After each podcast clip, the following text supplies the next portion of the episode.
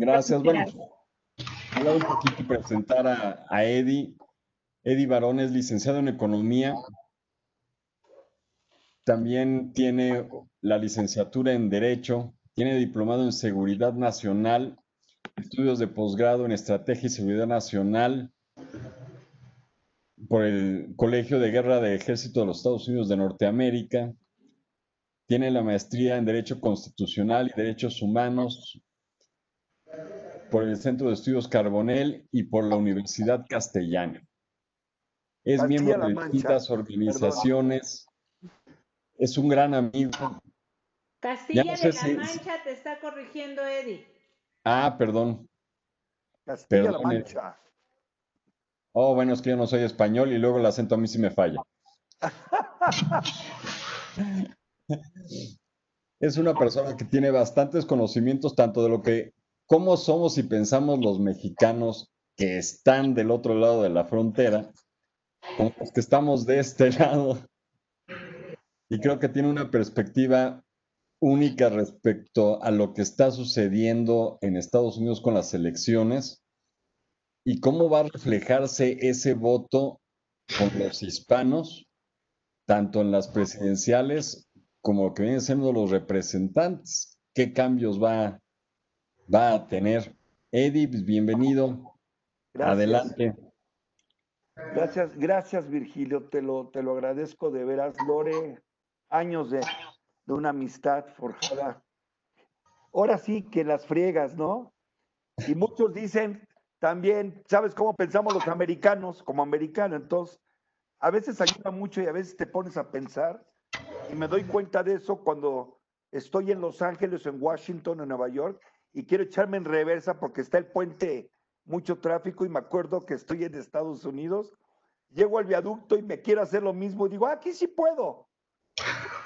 Fíjate que eso es bien importante. La verdad, para poner en contexto a los que nos están haciendo favor de acompañarnos, dinos, tú tienes la doble nacionalidad ¿Por qué coincidencia tanto en Estados Unidos? ¿Por qué, por qué trabajas doble? ¿Por qué?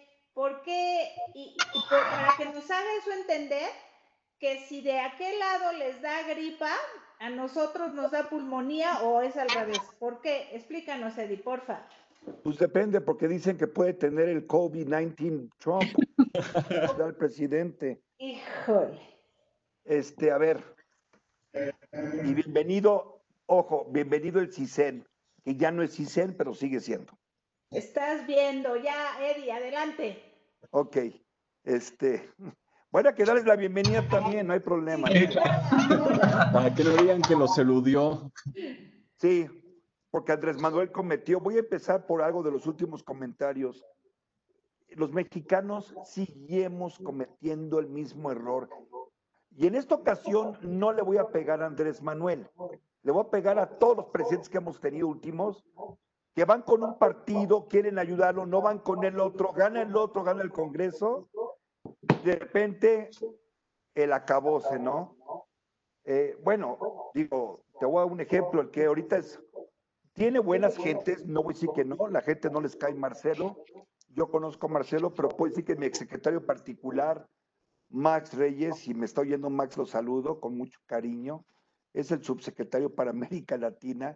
Él sabe los alcances, te lo digo, pues con Nancy Pelosi, etcétera. Entonces, sí es una burbuja, porque estamos viendo hay una división de poderes que en México nos conviene y la gente no lo entiende. Y en el Congreso de Estados Unidos sí lo saben y lo entienden. Y aquí pensamos que no les importa, porque se les olvida en México que en Estados Unidos el, presidente propone y el Congreso sí dispone, desde el dinero hasta las leyes o hasta el juicio político. Y Trump ya se dio cuenta. el poder presidencial es casi absoluto.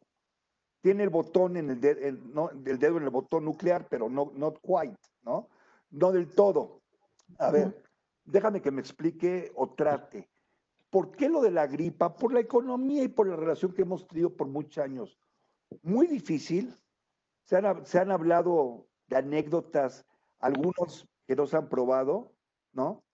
Voy a, voy a empezar con uno que puede ser muy chistoso para muchos, pero real.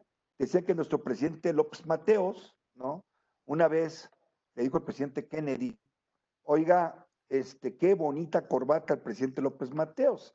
Y el presidente López Mateos dijo, tome mi corbata. Y entonces Kennedy le, le, dijo, ¿qué, este, ¿cómo se llama? Le dijo, oiga, qué guapa su esposa. Y agarró Kennedy y le dije, tome su corbata de regreso. Entonces, te doy la corbata, pero me la regresas porque Jackie, Jackie Kennedy es mi esposa. Ahí se queda, ¿no? Pero es el chiste de la idiosincrasia mexicana que tenemos y que en Estados Unidos lo entienden y no lo entienden. Eh, decimos que México lleva lleno hacia el socialismo. A ver, yo soy de los pocos, quizá, y lo digo abiertamente, soy conservador, no tengo empacho en decirlo, soy conservador más de Ronald Reagan, que creo que sus hijos ya lo han dicho que se, se iría a la tumba otra vez, o sea, recordemos que este partido, y es lo que la gente no entiende, este partido republicano no es de Reagan ahorita, es de Trump. Así como ayer dijo Biden, yo soy el partido demócrata, yo soy el candidato, va sobre mí, y yo decido la plataforma y no. Y cuando digo el presidente, vas a perder este, vas a perder varios este, votos, ¿no? De los progresivos. Pues fíjate que no lo creo. Porque el problema que tiene ahorita Trump es que, a ver, ¿por qué ganó, por qué ganó Trump? Hay que analizarlo. 2016. Ganó en tres estados, cuatro estados. Voto popular con California y Nueva York tienes más que suficiente casi. Son los dos millones extra, ¿no? Pero ¿qué sucede con, el, con lo que se llama a ver si me explico bien, ganó por un total de diferencia, y ahorita te lo voy a, segregar, de 200 mil votos. No en el voto popular, en los cuatro estados. Esos diferencia de 15 mil, 20 mil votos, es lo que se llama el winner take all. Ganador se lleva todo. Entonces, por eso ganó el voto electoral, porque el shift vino, el cambio de acá hacia esta columna. Ayer estaba viendo CNN, no sé si lo pueden ver sus, los que nos están viendo, y estaba muy interesante CNN porque estaban haciendo un análisis político de cuántos votos, de acuerdo a las elecciones ahorita, Biden ahorita tiene 269 votos, fíjate, electorales. Está a uno, 270. ¿Puede cambiar? Claro que puede cambiar, hombre, por supuesto. Llámese porque va a sacar la vacuna, llámese porque a partir de mañana empieza octubre, que es el October Surprise, ¿no? Que se espera. La pregunta es si los votantes americanos van a, después de lo de hoy, van a pensar si le entran o no le entran y ver qué está sucediendo. Ese es también por, e, por ese lado. Y te doy otro, otra perspectiva. Yo llevo viviendo cuánto tiempo. Digo, desde que me vine aquí a la Cámara, obviamente, ¿no? Si tú lo recordarás, y yo me doy cuenta que no conocemos cómo piensa Estados Unidos. O sea, a yo decir Estados Unidos siempre decimos gringos y, prepotentes. No se trata de eso. Fíjate que voy a tratar de hacer un análisis frío, porque una cosa es el pueblo. Ellos nos dicen, y, voy a ser muy, muy directo en esto, yo no me ando con rodeos, dicen que somos un pueblo subdesarrollado, de nacos, pero a ver, ellos también tienen lo que se llama white trash, basura blanca sin estudios, sin college, sin universidad, etcétera. Entonces, pues ahí nos vamos tablas, la verdad, ¿no? Obviamente, muchos de los blancos, porque todos están haciéndolo por Hillary Clinton, muchos de los blancos, yo no le llamaría, hay gente muy trabajadora que no son white trash, que no son basura blanca, suena despectivo. Pero a ver, no lo son. Son gente, por ejemplo, en Pensilvania. Hillary Clinton cometió un gran error porque dice, vamos a acabar y, sacar todo lo que es carbón. Vamos a cambiarlo a, tecnologías. Hay familia, Lorena, Virgilio, a todos los que nos están presentes. Hay, hay, familias que han vivido desde los bisabuelos en, el carbón, la industria del carbón, que en Estados Unidos sigue siendo la zona industrial, es el corredor industrial. Ohio, de Midwest, ¿no? Mid, Mid America, ¿no? La mitad de la América. Pensilvania, Ohio, Indiana, donde antes no había mexicanos, pero voy ahorita a eso, latinos. Estaba viendo el Pew Center.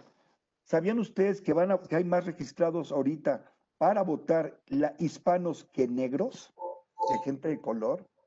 Es una sorpresa. son cuarenta, y tantos millones de hispanos registrados en los Estados Unidos, si no me equivoco. Correcto, correcto. Pero, pero ahí te va. Mira, aquí lo tengo. Permítame tantito, tengo los apuntes que hice. No te preocupes, perdón también para presentarte, que también está con nosotros eh, Sergio Salgado, que es un constitucionalista, buen amigo, y creo dice que lo ponemos nada más a estudiar con nuestros temas para que estemos todos al pero también con este.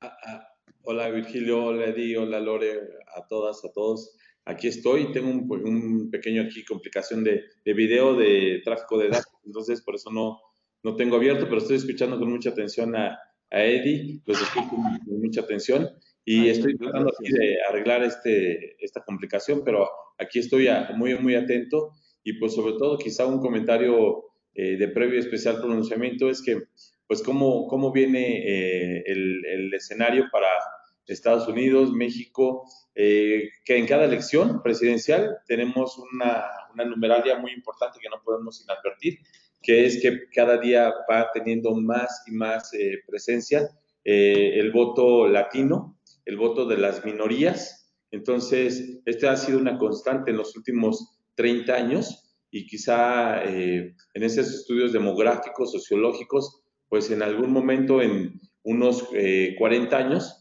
prácticamente andaremos en un 60-40, 60%, de voto de anglosajón, por decirlo de alguna manera, como mayoría étnica y un 40% de, entre minorías. Entonces, pues hoy es, eh, no, no, pasa inadvertido el, tomar en cuenta y qué bueno que planteas esto, mi estimado Virgilio, por, por lo que está, pero bueno, aquí sigo escuchando y aquí participo. Espero ya, ya liberar este, este problema. Aquí sigo.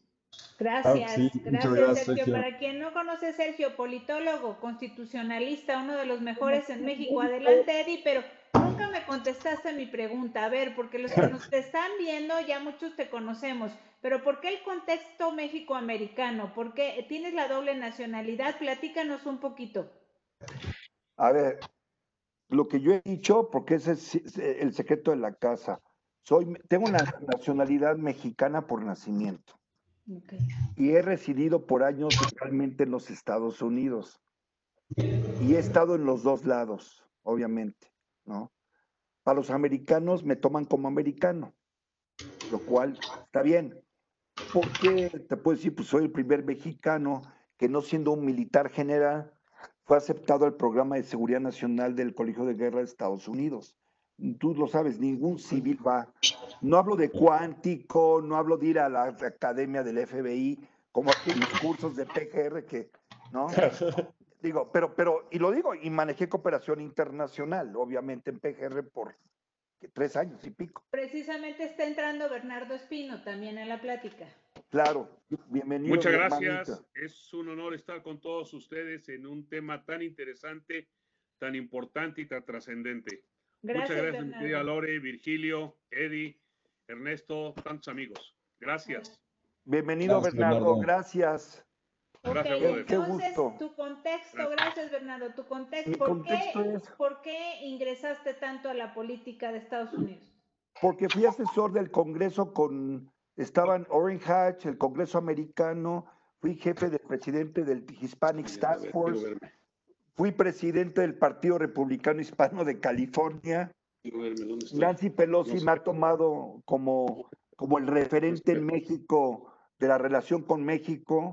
Me han preguntado qué ha pasado, pero prefiero quedarme así porque como no soy de los que están al frente, por mí feliz de la vida.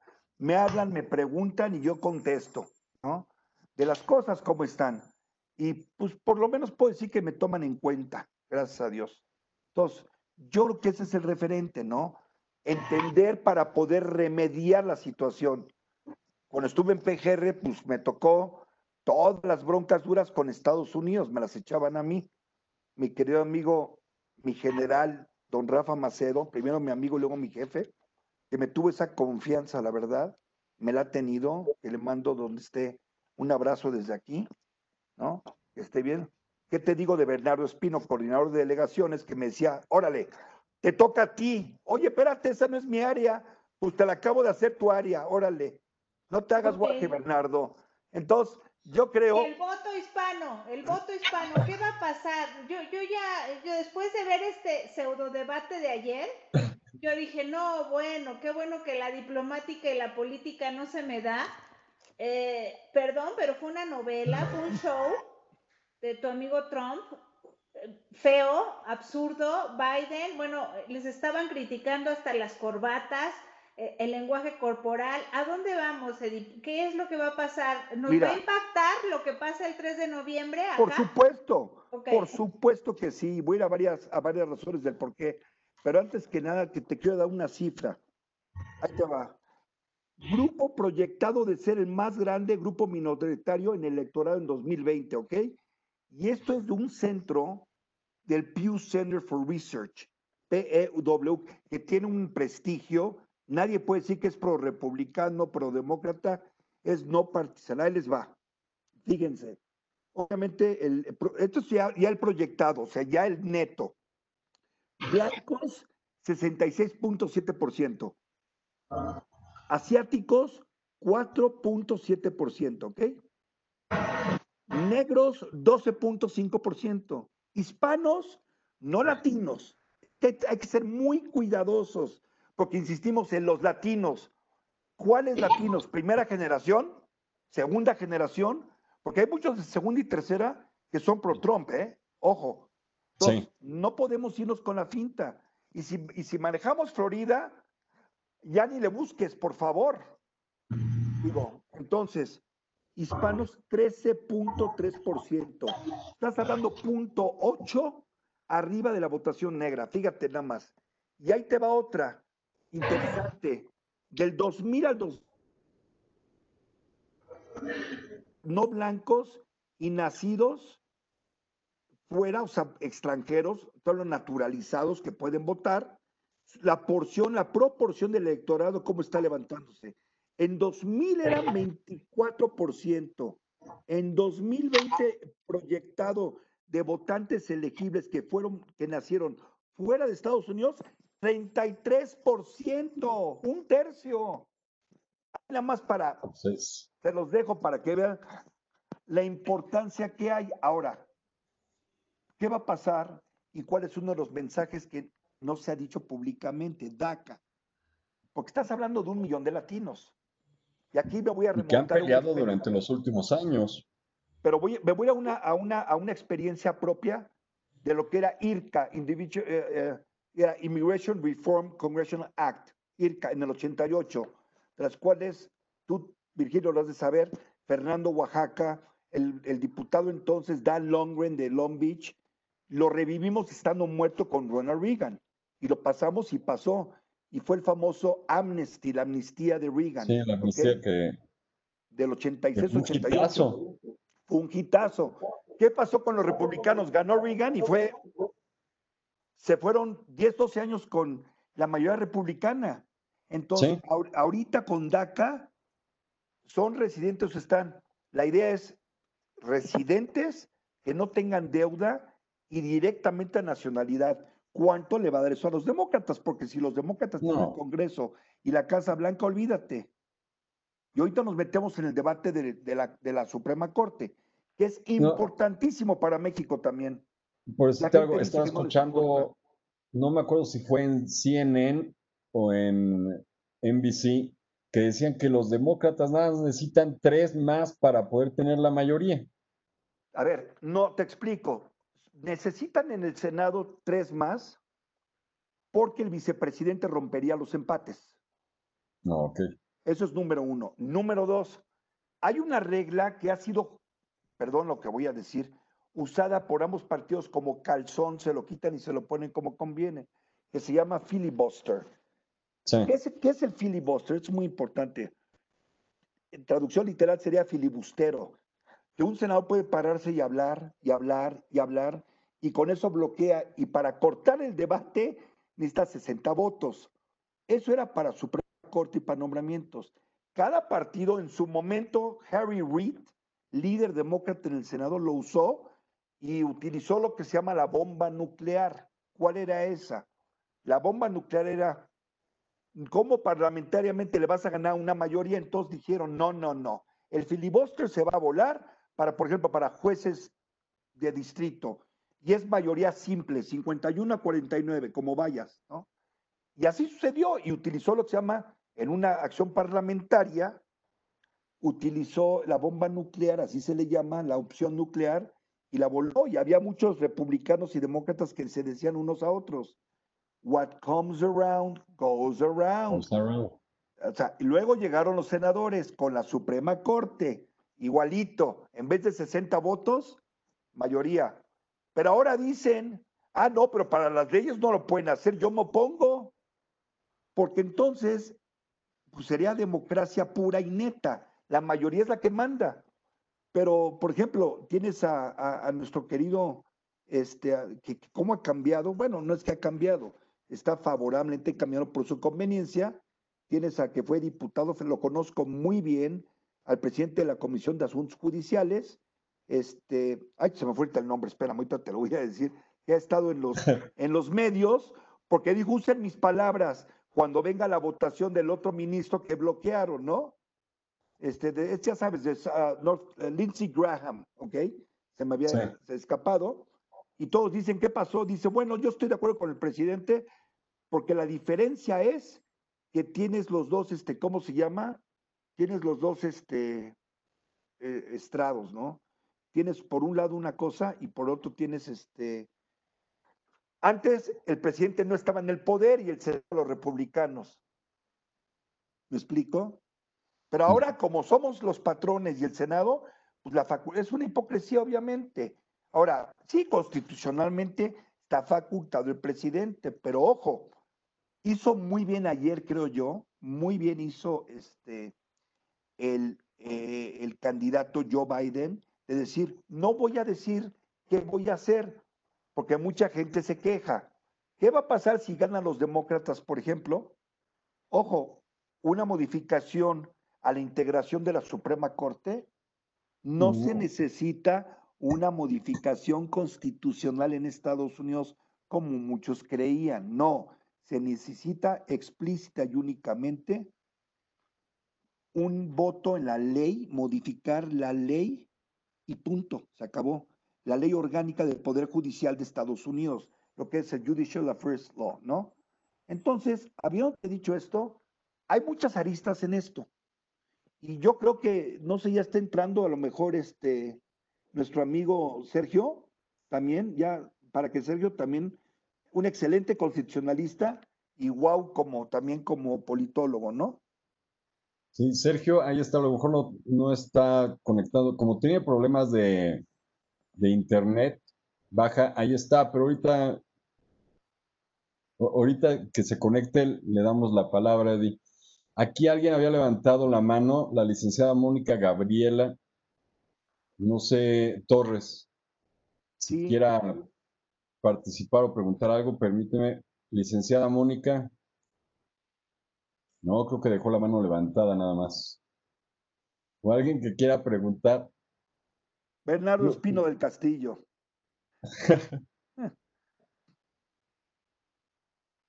no se oye, Bernardo. Ahorita le ponemos. Ahí está. Ya. Pues es muy interesante. Yo quiero reconocer. Ah, bueno, saludos ahí a Martín, a Martín y a Carlitos Torres, ¿eh? con mucho afecto. Un chavito jovencito, pero muy creativo y muy intelectual. Hijo de un compadre mío muy querido. Pero en fin, eh, qué interesante porque todo esto que estamos viendo, sin duda, tiene muchas expectativas, impacto ¿Eh? en México, todo esto esto que vimos ayer, ese debate, la verdad, eh, de locura.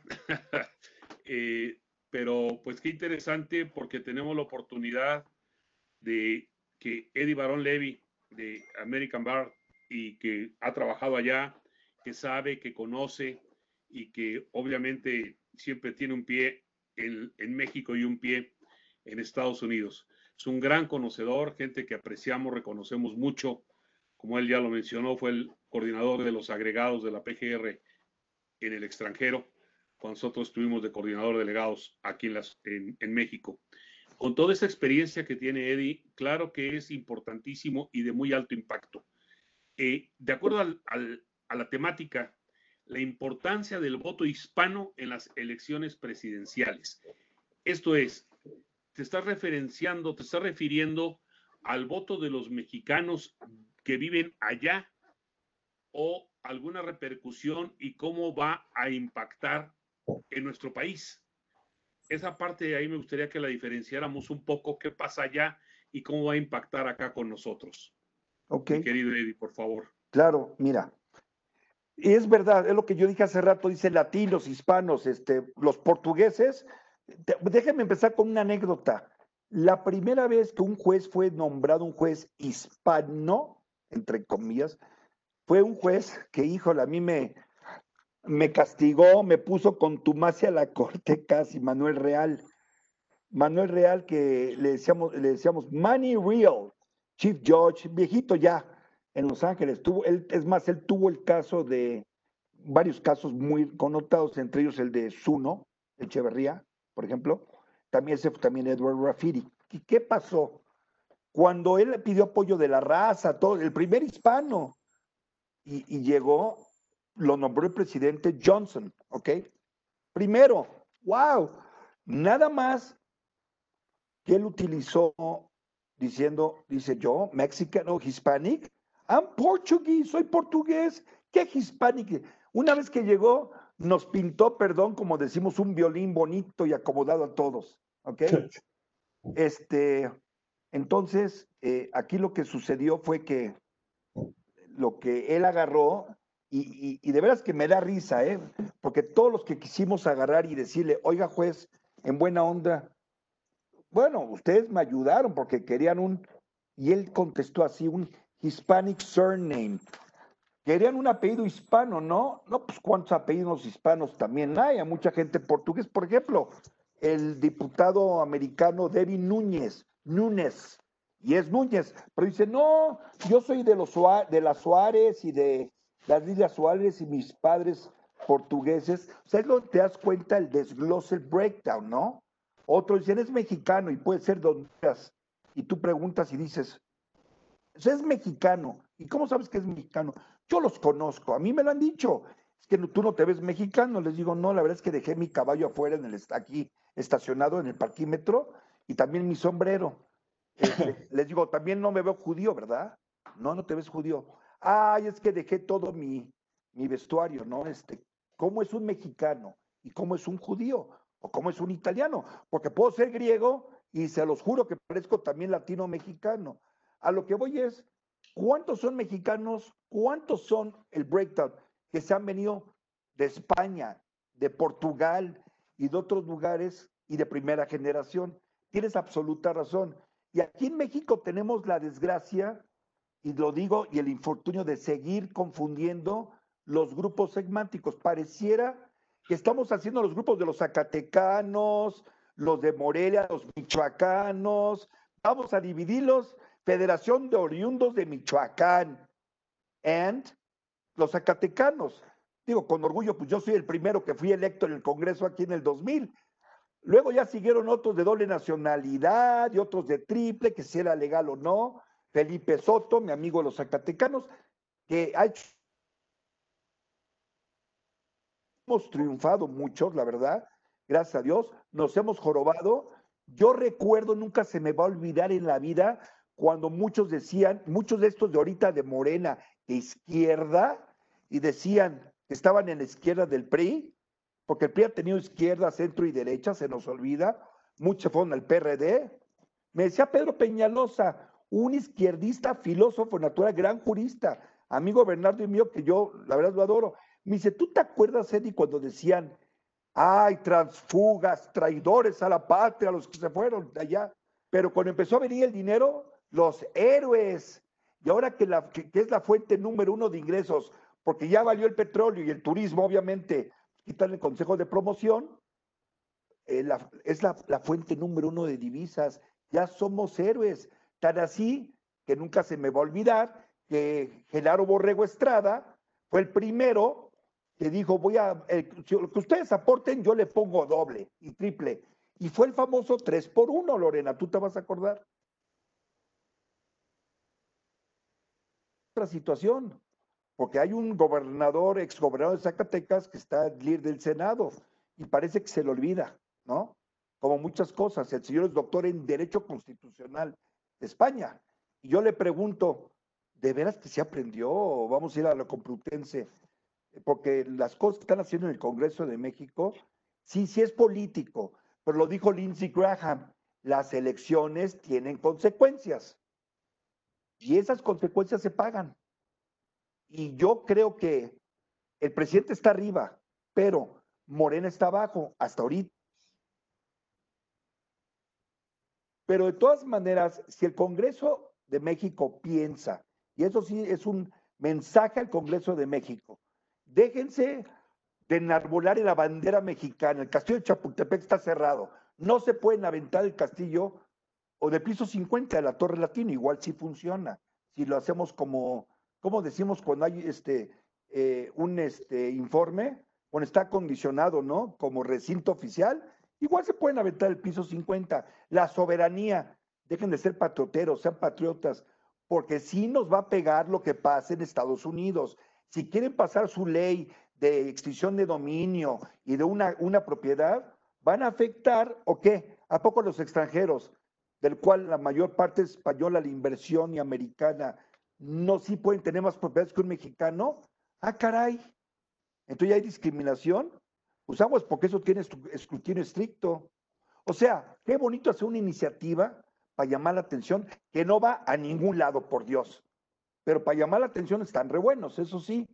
Y va a haber despapalle, perdón, desmadre, y a la media hora van a quitarlo y decir, bueno, es que me dijo el coordinador que tenemos que aprobarlo en una plenaria, por Dios. Entonces, espero que esté contestando, yo sé que, es un poquito inquietante, de lo que, la realidad que está pasando. A mí me preguntaron cuando iba para consejero la judicatura, me preguntó un del PT, se me fue el nombre, muy atento, muy educado, el coordinador mismo del PT en el Senado. ¿Cómo nos ven en Estados Y me le quedé viendo, ¿y cómo nos ven? ¿Cómo quieres que te vea? Hay una lista de 100 mexicanos que quieren ser consejeros. Y ustedes ya saben quién va a ser. Quedamos tres que tenemos el pleito y yo soy uno de ellos, ¿ok? Loreta y yo. Y yo sé que no voy a ser yo, aunque habíamos que se quedó compartidos. Entonces, ustedes quieren poner a una mujer. Está cantado desde el principio, hombre. La fiscalía, aquí se va a enojar Bernardo y que me disculpe, de los candidatos más fuertes en su momento a la Fiscalía General, candidato independiente, etcétera, y como no hizo las porquerías que querían, y para que no digan del PRIAN, ¿eh? del sexenio pasado, y Bernardo los mandó a volar, y lo digo abiertamente, y discúlpame, ya no fue director de profesiones, no les gustó. Pues qué bueno, es un orgullo para mí decir que soy amigo de Bernardo Espino del Castillo y Barrón. Entonces, yo creo que es muy importante esto de verdad, porque sí va, sí va a reflejarse lo que pasa aquí. Y concluyo por ahorita con un comentario que hizo atinadamente Joe Biden cuando fue presidente y no vio a Nancy Pelosi ni nadie, ojo, ¿eh? Ojo porque dijo Biden, ya se le olvidó al pueblo de México y al gobierno lo xenófobo que es el señor que fue a doblarse y a rendir cuentas a Estados Unidos, porque él dijo, nos ha tratado muy bien. No tardó más en abordar el avión y sentarse cuando vino diciendo, claro que van a pagar. Sí, lo que pasa que no dice Trump, reduciendo la ayuda extranjera que da Estados Unidos, ¿no? Porque si hubiera orgullo del presidente y otra gente, haría lo que hizo Israel en un momento con un presidente republicano, cuando fue eh, Begin y fueron a presionarlo, le dijo, mire señor, en palabras más, palabras menos, no necesitamos la ayuda de ustedes. Nació en el 46, Israel no pidió no, ayuda, ¿eh? porque no fueron ustedes. Cuando nos atacaron, no vieron ustedes. Cuando nos defendimos, tampoco fueron ustedes, ¿ok? Ustedes por la votación de los judíos que hay allá, entonces sí decidieron hacer algo. Entonces, no se preocupe, si no quieren darnos ayuda, Israel se ayuda a sí mismo. Le dijo, y no se haga guaje, porque aquí es un, somos un escenario estratégico para ustedes. ¿Ok? Entonces, vámonos midiendo las ganas. Yo no vi al presidente Andrés Manuel López Obrador diciendo algo por el estilo, no sé ustedes, yo no. Y que vengan los bots, que bienvenidos los bots, los que quieran. Eddie, ¿y qué, qué opinas tú en esta votación? O sea, los hispanos que están allá, ahorita lo acabo de verificar, son 60 millones de hispanos registrados para votar. Pero van a votar 28 o 30 millones, no van a votar más, no lo creo. Por el output, ya está las. Pero, pero más allá de eso, ese no es ese es un gran problema para Trump. Por eso fue el presidente, ah, se quejaban de Felipe, de Margarita y todo, del pero se les olvida que están Yupi, el presidente, falta nada más que le alzara la mano y dijera, ¿qué hubo campeón? ¿No? Sí. O sea, tú me usas y yo te uso y ahí nos vamos los dos y nos ventamos la madre al lado. Hay un dicho muy americano, lo tengo que decir en inglés y lo traduzco. Don't do as I say, do as I do. ¿Qué dije? No hagas lo, no hagas lo que veas que yo digo, haz lo que veas que yo hago. Porque, porque cada vez que viene algo, al otro lado viene el guamazo. Ya ha pasado con todos los presidentes. Y se nos olvida que Nancy Pelosi, se le olvida al presidente que tiene una memoria muy corta, fue la que pasó, decidió el empujón de pasar el Tratado Libre Comercial nuevo, que, hay, que todavía hay, hay este, mucha jiribilla jurídica de que si es una continuación, modificación o uno nuevo, ¿eh? Y va a haber mucho litigio sobre eso. Que muchos están diciendo, sobre todo en la parte de California, corrígeme, que es realmente una continuación con modificaciones. Por supuesto, yo le he dicho, yo soy uno de los expositores que lo ha dicho, y me han apoyado varios árbitros de NAFTA, porque se, se quitó el capítulo 11 de arbitraje para no lastimar Estados Unidos y Canadá. Pero ¿qué crees? Si ya estaba avanzado o los elementos operativos tipo de esa demanda, los elementos se dieron, me estás quitando un derecho de cajón, porque todavía falta el próximo año, ¿me entiendes? Eso es lo interesante ahí. Eso es lo interesante. Y Eddie, ¿cómo ves después del disque debate ayer que fue un poquito, desde mi punto de vista, ridículo? ¿Cómo va a cambiar la perspectiva del joven hispano dentro de los Estados Unidos que quizás sean los que más vayan a votar? A ver, ahí te va, pero te voy a contestar con esto. Los temas más importantes para los votantes hispanos, también de Pew Research, aquí los tengo, pero espérame un segundo porque esto es importantísimo lo que te voy a decir. Muy importante considero yo. Una, eh, hay veces, sí, a mí no me gustó mucho el, el discurso, pero sí me gustó. ¿Por qué? Porque tenemos que aprender en México lo que es un debate. No un me dijo, no le dije, no te doy el papelito. Y ay, Ricardo Ricardín, o sea, ay, a ver, por favor, hombre. Y que me venga línea a decir, ah, no, te saliste fuera del lugar, banderita. No se puede. No, no se puede, la verdad. Un debate es un debate de ideas y confrontaciones. Es como un juicio en un jurado. El jurado es el votante. Yo no digo que sean mentadas de madre, pero, pero son los dos extremos. En México es el extremo soft hasta el gorro. Y el otro fue el de ayer al otro extremo. Eh, si me dan dos minutitos, un minuto, tengo una pequeña urgencia. Estoy claro que sí, Eddie, no te preocupes. Estoy ahorita con ustedes. Claro que sí. Pues no sé, Lorena, ¿cómo ves los comentarios de Eddie? Bueno, ¿saben qué? Yo lo que sí, ahorita hay muchos jóvenes, este, digo, no porque nosotros no lo seamos, nos están sintonizando muchos jóvenes. Perdón, Ernesto, perdón, Bernardo, perdóname.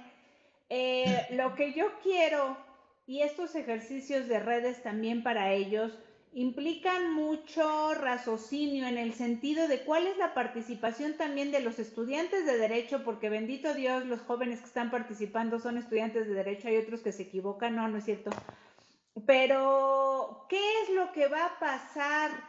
Eh, ¿Hacia dónde van ellos? Porque ahorita eh, dijo algo, Eddie, bien importante, en el NAFTA, que bueno, pues ahora es el TEMEC, antes Tratado Libre Comercio, quitaron un un capítulo muy importante del arbitraje, cuando nos están diciendo, oye, los medios alternativos de solución de controversias son los más importantes. ¿Hacia dónde va el Estado de Derecho y hacia dónde va un estudiante ¿qué les recomiendan ustedes? Por ejemplo, Ernesto, Bernardo, nivel internacional, ya cambió también, ya sé que me estoy saliendo del tema y ahorita es la importancia del voto hispano. Sin embargo, los chavos deben de tener otra perspectiva de, la aplicación de su profesión. ¿Costea ser abogado? ¿Hacen falta abogados internacionalistas? Bernardo, Ernesto, ¿hacen falta realmente? ¿Somos demasiados? ¿O a dónde vamos? ¿O, mejor estudiamos mediación y arbitraje? ¿Qué hacemos? ¿Quién quiere participar? Hijo. es que yo tengo, me van a criticar todos, pero a ver, yo tengo otros datos y lo voy a decir porque lo he dicho. y no al presidente, No, pero espérame, pero otros datos, 95, ok, el universo de abogados en este país, o porque fuiste un diplomado, un juicio Yo llevo 38 años en juicios orales con jurados y me falla también a veces, ¿eh? O sea, digo, come on.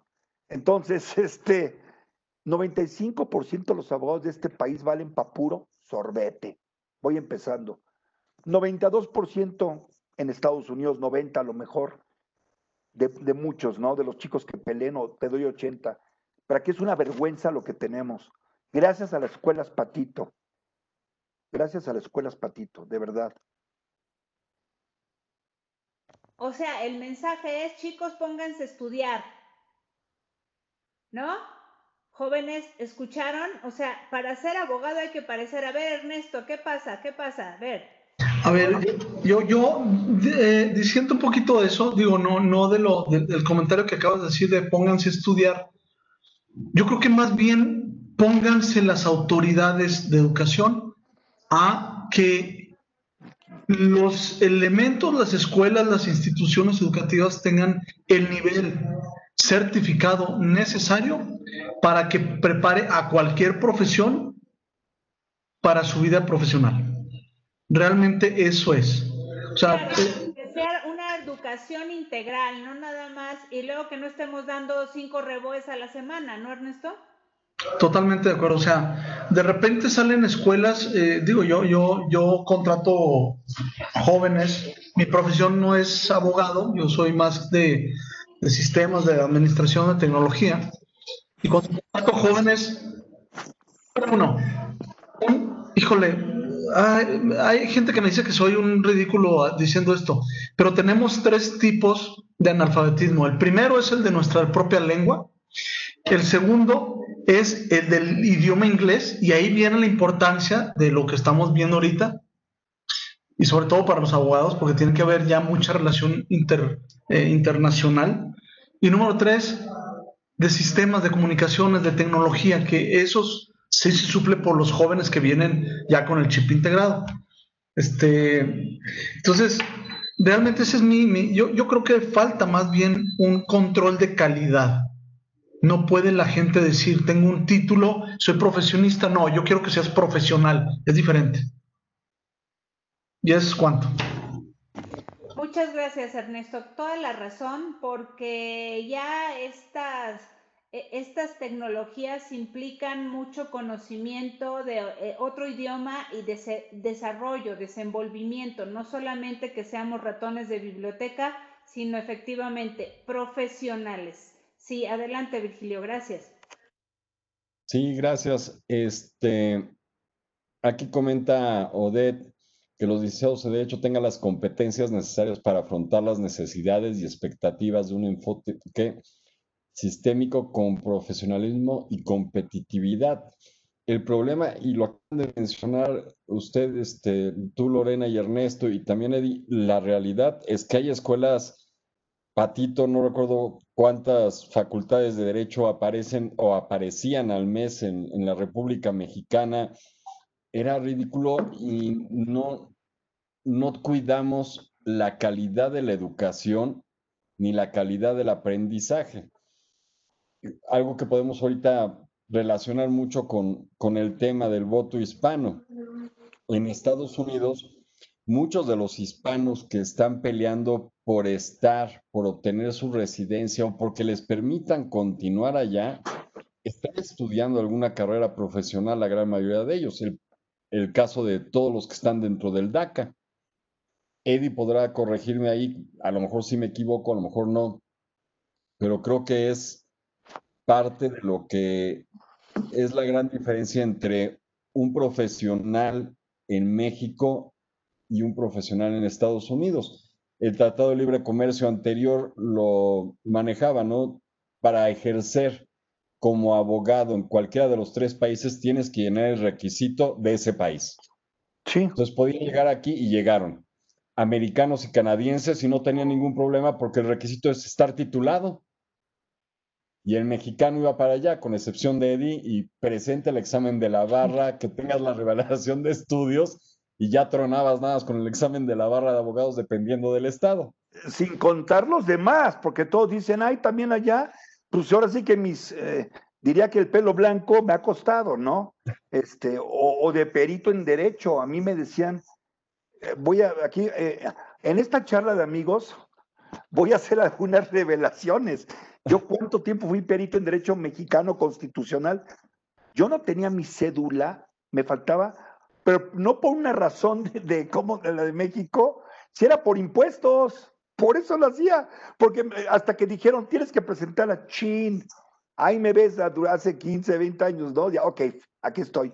Pero lo hacía como gente de gobierno, como apoderado, eh, podíamos. Y la verdad es que lo hice muy bien. Pero ya cuando empezó el SAT y Hacienda a decir, ah, no, tienes que tener Chin, o sea, porque me pagaban, y oficialmente era porque se reportaba en el tratado doble de tributación cédula profesionista. Pero a ver, hay gente que puede dar consejo limitado. Yo tuve las otras porque yo tomé el full, los exams y todo eso. Y, querían dar consejos sobre lo. Bueno, perdón lo que voy a decir. Ni siquiera podían dar asesoría jurídica mexicana porque no tenían una idea. Te voy a dar un ejemplo: los poderes. La Convención Panamericana, conocida como la de Washington de Poderes, ¿no? Sí, ocho países. Yo lo, le he utilizado preciosamente. Muchos decían, ¿Cuál convención panamericana? Si es la de Washington, es la misma. Un, notario en Estados Unidos que puede ser mi niñera, que pones una fianza, es tan igual que un notario aquí en México, así. Y la Corte ya lo dijo. Yo siempre lo dije, no tenía que tener la Corte jurisprudencia en cinco años la ley impresa, punto, ¿no? Yo creo que lo que sucede es que mucha gente allá, las facilidades que ellos tomaron, que ellos lo decía muy bien, lo decía muy bien varios líderes. La, mi héroe, la, primera ministra de Alemania, que dijo, ¿por qué invertimos, no me acuerdo, 8 o 10% del presupuesto en educación? Porque nos cuesta tener a los ignorantes más dinero. Fíjate. Y aquí pareciera que a los doctores que se joroban y se joden el seguro social, los estudiantes que quieren tratar, los tratan mm, peor, ¿sí? a los que quieren decir no hay trabajo ni estudio. Y yo, yo te entiendo, Andrés Manuel y Morena, es tu voto cautivo, yo lo entiendo, pero ¿qué crees? Vas a hacer una regresión que vamos a acabar siendo lo que ustedes siempre criticaron, un país vaquilador. O sea, vamos a regresar, ¿eh? Un país de partes, de tercer mundo, ¿sí? Esa es mi opinión muy particular. Tengo mi orgullo mexicano, sí, sí lo tengo aquí, no tengo que tener mi camiseta de la selección ni mi penacho para decir soy orgullosamente mexicano. Y lo hemos visto, hemos triunfado. Porque te voy a decir algo, triunfar en Estados Unidos no es fácil. A ver, aquí comemos dos, tres horas, vamos, regresamos. Ahí tienes media hora. Yo te voy a decir algo. Recordaba que yo fui estibador mientras iba a la escuela, que me habían quitado la beca, la del famoso CONACIT, el doctor Edmundo Flores, cuando fue López Portillo, y en parte lo digo ahorita porque quieren regresar a lo que nos quedamos sin dinero, crisis de caja, los que tenemos esa edad, que a lo mejor somos nada más Bernardo y yo, no, no sé si hay otra gente, no los veo de la edad, a mí me convirtieron, me convirtieron mis ahorros que me fleté trabajando, aparte de estudiar, en los famosos MEX dólares. Yo tenía mi plan hecho de vida, mi programa, estar allá, jugar fútbol americano, tenía mi beca, con esto voy a vivir. Me dijeron, ¿sabes qué? Tu dinero que ahorraste ya no es ese, es menos, ¿o saben? Y recógelo. Y yo asesoré a mucha gente para que se amparara. Y yo no me amparé porque no tenía dinero. Oye, Eddie, regresando al tema, ¿cómo crees que vaya a impactar el voto hispano en la conformación de las cámaras? Ok, te contesto, pero antes algo más importante todavía. Los temas para los hispanos son los siguientes. Economía, es que va por esto. Salud y COVID-19 son los cuatro temas que para los hispanos, y aquí lo estoy viendo, es el Fact Tank, y tengo otros, es cómo va a impactar. A ver, un gran político irlandés, expresidente de la Cámara, Thomas Tip O'Neill, que, mira, era enemigo de Reagan, pero se llevaban de, de cuartos, ¿eh? Y eran políticos, siempre dijo, toda la política es local. All politics is local. Es lo que se le olvida a Morena. Si, por ejemplo, Ernesto García, que ha dado chamba en donde él está, es empresario. Pero a ver, porque todos ven empresario y le ven dinero, ¿no? Es un ejemplo que te doy. Empresario que empezó de la nada, de la nada, y da trabajo y atiende a sus empleados. Bueno, a él lo van a querer, no el cuate que manden del centro diciendo, vas a ser gobernador y luego te van a decir al otro, nos ganaron, compadre, ¿no? Ese famoso voto hispano de las cámaras, la Cámara se va a ampliar, creo yo, un poco más demócrata, no hay ni peligro de perder, aunque se renueva cada dos años. El Senado, en unos cálculos que yo he hecho, pudiera ganar hasta cinco, fíjate. Arizona, que no han ganado. Te voy a dar, les voy a dar un dato bien interesante que estaba viendo hace rato y dije, híjole, porque aquí tengo lo que tú me preguntaste, votantes por distrito. Ahí viene lo interesante. Aquí viene lo interesante. A ver, ahí te va. Tú pensarías que en Alabama, por ejemplo, o en Arizona, ¿no? Porque son de los más importantes. Fíjate, les voy a dar un distrito congresional de Alabama, el 1. Total de población, 715 mil elegibles para votar, no la porque hay muchos indocumentados o gente no registrada también que dicen estoy hasta la hasta el gorro, ¿no? 544 mil. Población latina, 24 mil. Latinos elegibles para votar, 12 mil. 3.4%. Estamos hablando, estamos hablando casi 3.5. ¿Cuántas elecciones han perdido por 1.0, 1.2? Fíjate. Alaska, bueno, Arizona. Arizona, que no. Y aparte es republicana. Republicano, pero ahí te va, ya está, va adelante el esposo que fue astronauta de esta Gibbons que le dispararon. ¿Te acuerdas? Sí, sí, sí. Y otro dato, por ejemplo, Lindsey Graham. Eh, a ver, cuando yo te digo South Carolina, no ha ganado un presidente desde antes de Carter, creo yo. ¿Ok? La candidatura. Ningún demócrata. Olvida, ese, dice que es territorio donde no entras. Bueno, está parejo ahorita, parejo. Lindsey Graham siendo el incumbent, el sextento está ocupando el, el, sillón, la silla del senador. 49 contra 48, margen de error 2.1. Y todavía, espérame, espérame, pero ahí viene la cosa. Acabando ayer, recibió dos millones de dólares en fondos el contrincante demócrata, que es expresidente del Partido Demócrata, que decía, no, hombre, ¿cómo le vas a ganar a Graham? Te llevas 30 puntos abajo. Y él dijo, voy a subir y voy a ganar. Y si no me creen, watch me. And I'm watching. Qué bruto. Pero interesante está que van a utilizar las palabras del mismo Graham porque él quiere meter en la corte a la gente. Y entonces, eso va a ser, yo creo que es un error táctico. A ver, entiendo lo que están haciendo, no soy tonto. ¿Qué están haciendo los republicanos? Vamos a meter esta cuarta antes que nos la bloqueen, porque sabemos que es un voto seguro para, para los que no creen en el aborto, Robbie Wade, para los que creen que el, el mandato personal de la elección de lo que se llama Obamacare, de la ley de salud, ¿no? Que dice, le dijo ayer Biden, tú no tienes plan, no tienes nada, en cuatro años no has sacado nada de repente se te va, ya, ya descubriste la lámpara de Aladino, ¿qué? ¿No?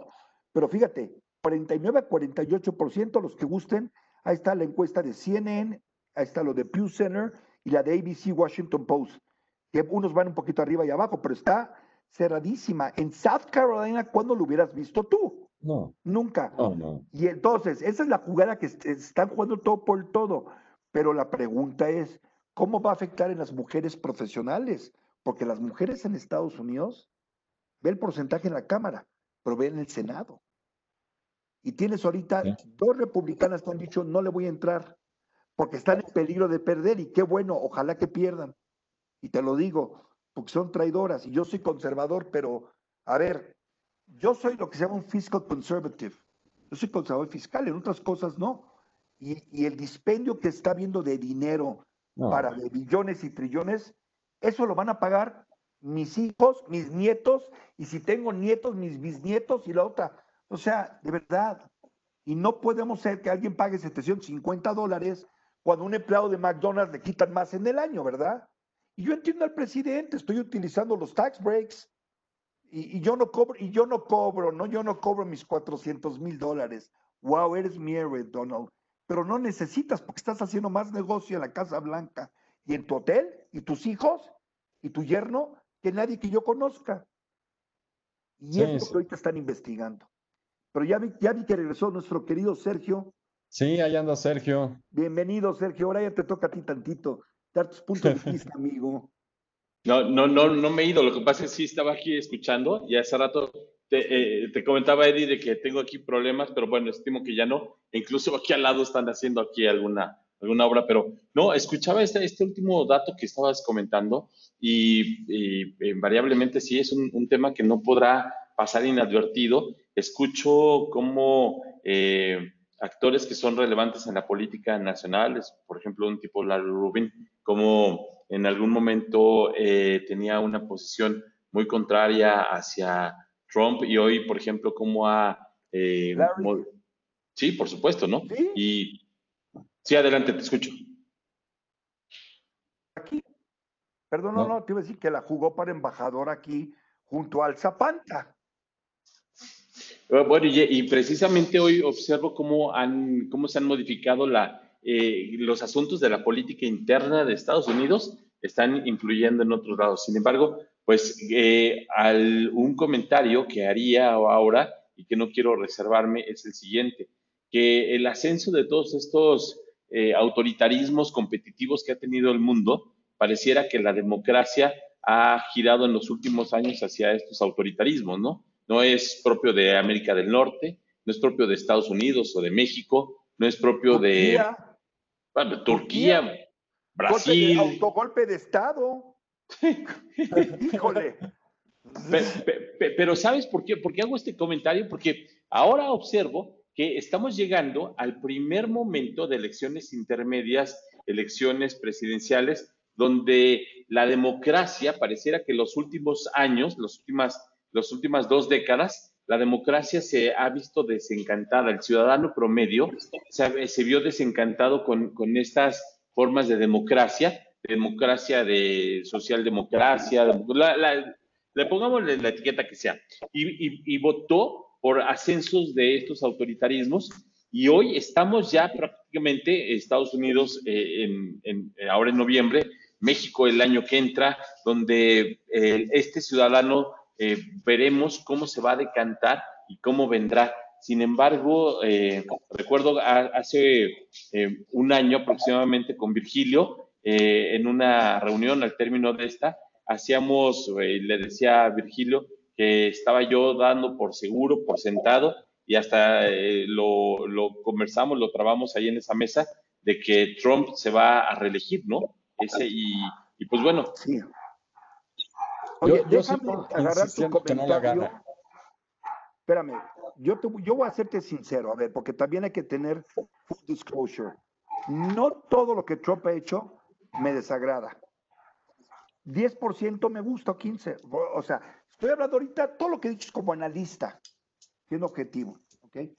Pero hay cosas personales que a mí me agradan.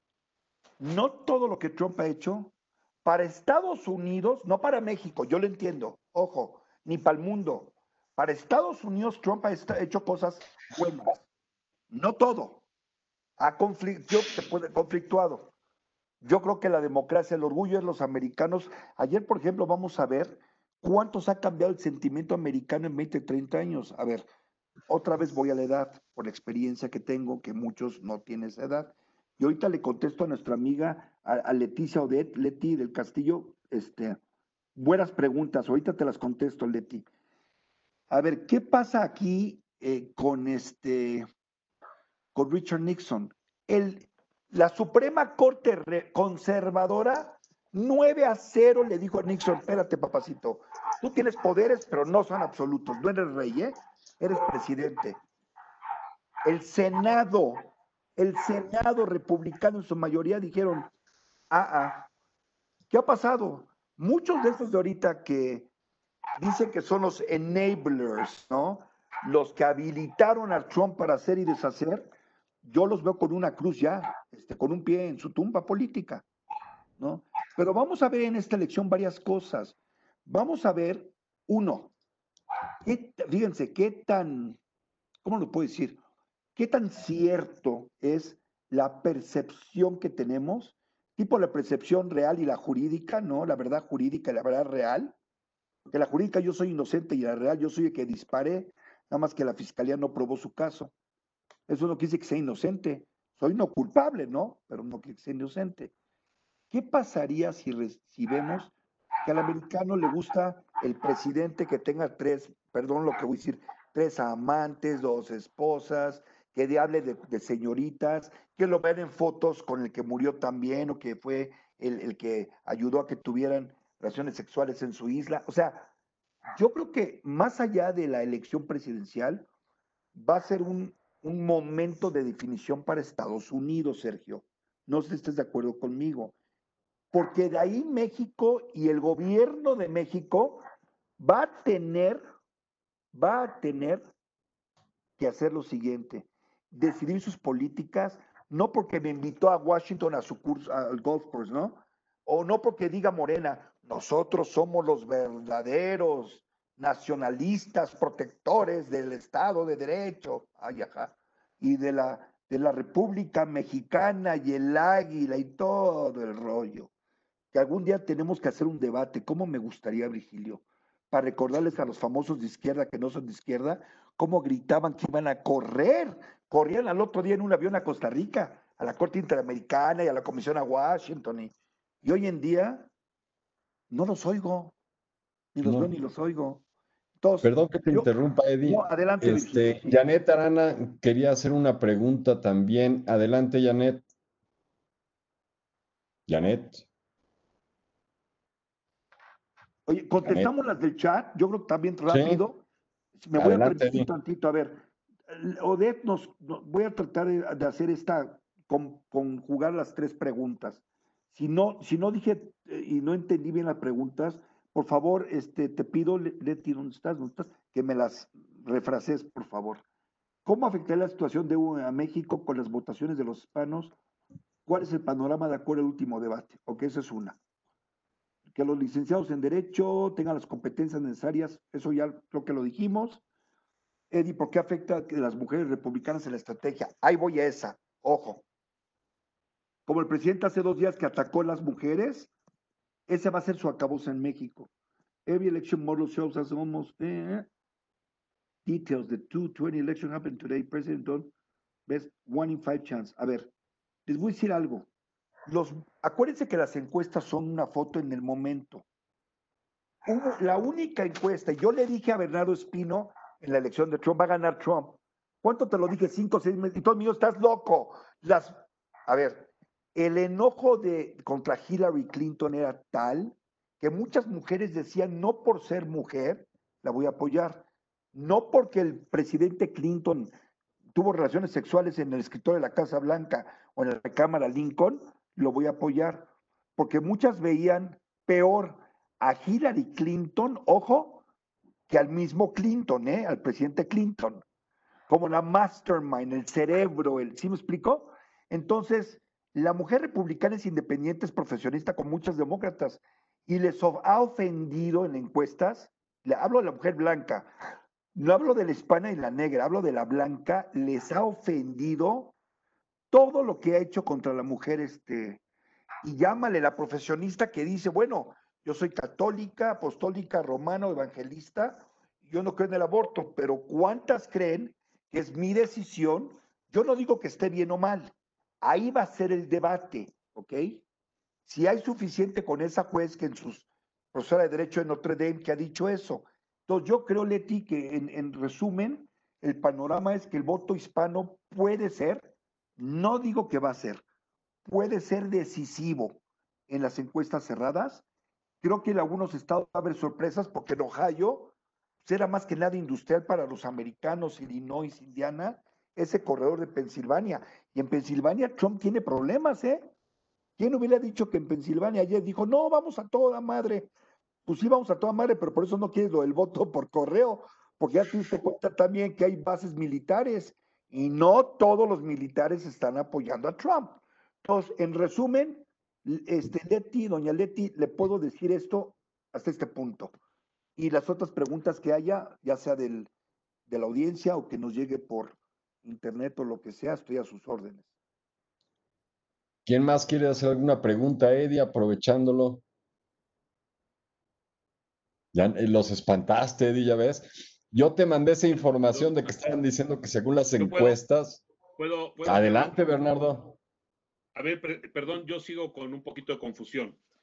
Eh, para nosotros, ya que habla aquí de derechas, izquierdas, etcétera, para México, pues los paisanos y todo, los señores que están allá arriba en la Unión Americana, de alguna manera, pues es la derecha mundial. Esa derecha mundial en dos partidos, demócratas o republicanos, unos más extensos, otros. ¿Con qué partido vamos a decir que se pueden identificar más en México? Sin duda es con la corriente de derecha que es el PAN. Pero, ¿qué tanto o con cuál de los dos, demócratas o republicanos? ¿Qué tanto puede apoyar y beneficiar? Porque a final de cuentas, y tengo amigos panistas, ¿eh? no hay problema tengo amigos del PAN, del PRD, del PRI, etcétera. En lo que es la función pública, trabajamos con todos ellos y procurando no intervenir en asuntos políticos, ¿sí? Sí, eh, asuntos de administración pública. Pero entonces, mi querido Eddie, estas elecciones, la tendencia, ya que Trump es republicano eh, y que curiosamente siempre creo yo que la derecha se acomodaba más en los demócratas, pero ahorita fue, esta combinación, en donde pudiera repercutir a México para bien, para mal, y un partido, porque es un partido importante, serio, bien, eh, decente, vamos a decir, y que incluso ha tenido coalición sin mayor problema como el PAN, PRI, PRD. Afectaría sin duda esta parte, mi querido Eddie, independientemente de lo que pase allá con nuestros paisanos hispanos viviendo allá en Estados Unidos. Eh, me permito empezar con esto, porque hago, doy esta muestra. Vete hacia atrás 20, 30 años, que había amigos republicanos, senadores, eh, decían que el Senado americano era el cuerpo deliberativo donde la Cámara es como nuestro Congreso, aquí en la Cámara nos agarrábamos aguamazos y hijo de la y el Senado era el, el más deliberativo, más analítico, ¿no? Era de High Chamber, igualito agarrado de Inglaterra.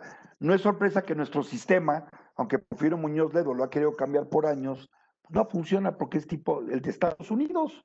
Nos tocó la simetría directa, entonces pues nunca va a poder pasar. A ver, aunque aquí tengamos 10 partiditos y hagamos dos, hay una derecha, hay una izquierda. El PRI lo tuvo siempre.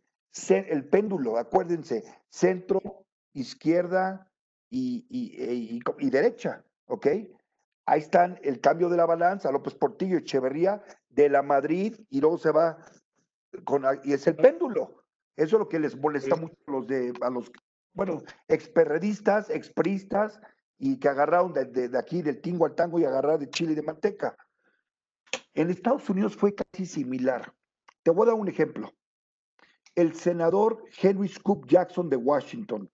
Ahí estaba la Boeing por años y era demócrata y decían, o de Sam Nunn de Georgia, y decían los republicanos tenían y contaban con el mejor demócrata que el Partido Republicano pudiera tener.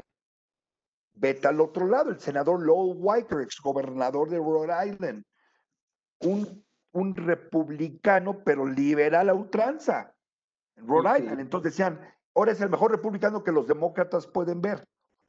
Si nos damos cuenta qué está pasando, a ver, y voy a dar dos ejemplos claros. Y ahorita me meto a la respuesta a los partidos, pero creo importante y menester de un análisis comparativo, un poquito anecdótico, pero que nos da un muestreo claro.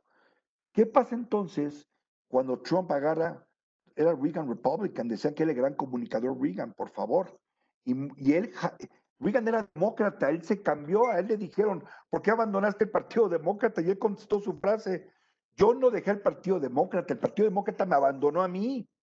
Acuérdense, él fue hasta secretario del sindicato de actores. Era un anatema. Y luego fue el más republicano y conservador, law and order, ¿no?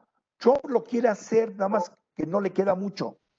Porque aquí yo hago esta pregunta al público, a nuestro público que nos está viendo. Un hombre de, negocios que le importa hacer negocios porque lo que hizo de los impuestos le da chance a sus amigos y a él. Hago un análisis de México el, parte, presidente de que, odia a los conservadores, a los neoliberales, los conservadores, ¿no? Pero yo le pregunto al presidente, y me decían dos amigos, entre ellos, bueno, no digo nombres porque de izquierda real, me decían Eddie, hizo lo que ningún presidente neoliberal hizo, el, Andrés Manuel cortó el gasto operativo del gobierno, está raquítico, encuadrado a 25. ¿Cuándo uno podía pensar que el gobierno iba a estar en el 5% gasto operativo. Sí, borraron de plumazo 75%. ¿Cuándo? Los tribunales agrarios que se hacen justicia agraria, la del campo. Me llamaron gente de izquierda, amigos. Uno que empieza con N, su primer nombre y su apellido es P de Pablo, ¿sí? De, N de Nayar y otro, y amigos, para revisar una cosa, un amparo y decir, oye, ¿cómo es posible que me corte la justicia? Agraria. Entonces me la estás negando, es un ejemplo que doy. Ahora, vamos a hacerlo a los partidos, vamos a reflejarlo. En el PAN empezó como, en la ley del péndulo, como un partido conservador. Si recordamos los que sepamos la historia del PAN, empezó en el Banco de México y el Banco de Londres, con los PAN y etcétera. No, no se usa mucho, porque se decía don Luis Álvarez, y paso la verdad en paz y otra gente, ¿no? Doña Lenita Álvarez, también de Vicencio, pero el PAN ha cambiado, se ha transformado porque quieres hacer adeptos de fuera, porque tu voto cautivo no todos son conservadores. Aunque en México, hasta la que te vende las pepitas es empresaria, es no liberal o el taxista que se, se funde tres horas más. La idea de que el proletariado y el México no es cierto, es falso de toda falsedad. El mexicano es empresarial capitalista, por Dios. Y eso lo debato contra Martí Batres y contra el que quiera, mis, amigos.